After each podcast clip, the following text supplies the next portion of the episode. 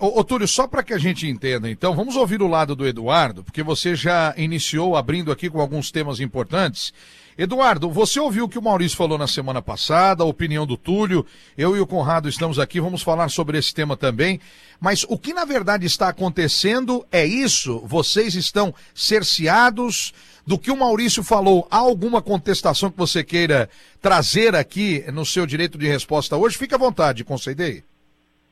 Na verdade, o, o Lombardi, a gente recebeu até com, com tristeza né, essa notificação do Flamengo, porque, igual o Túlio falou aí, nessa essa notificação fala que a gente não pode usar né, o nome Flamengo, o CRF do Flamengo, o brasão, o escudo. E a gente, como torcida, eu tenho certeza que a gente tem o direito de poder usar sim, né? É, o direito de estar usando.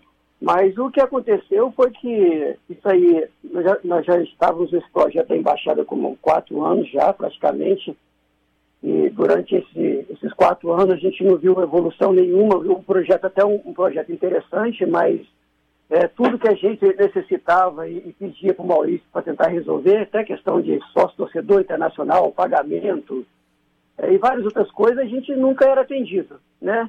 Então a gente estava num projeto que sempre que precisava, o, o, projeto não dava o suporte que era necessário. E aí isso aí foi minando a gente, né?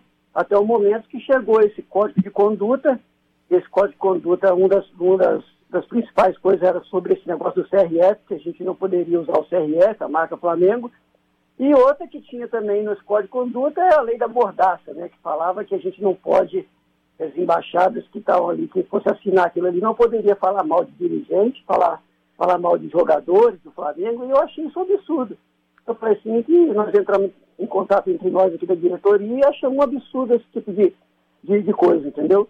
E aí foi isso aí foi estupendo para poder a gente ter saído do projeto das embaixadas, entendeu?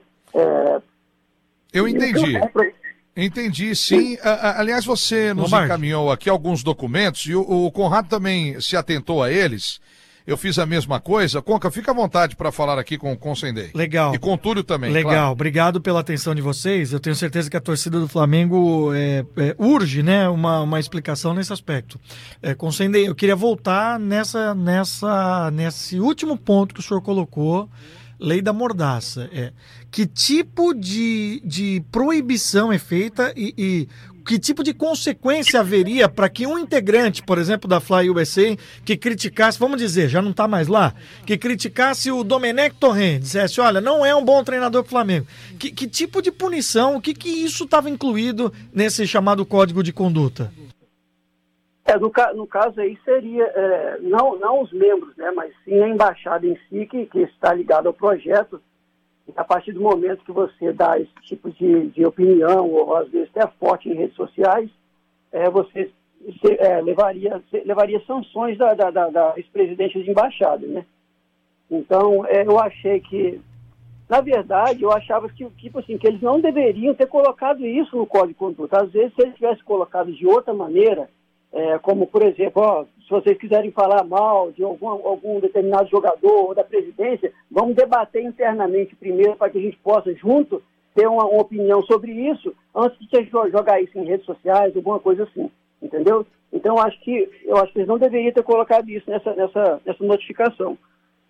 Entendeu? E é, é isso. A gente é, é sanção que, é, que vai ser, no caso, é afastamento por tantos dias, depois, se fizer de novo, até a exclusão do, do, do, projeto.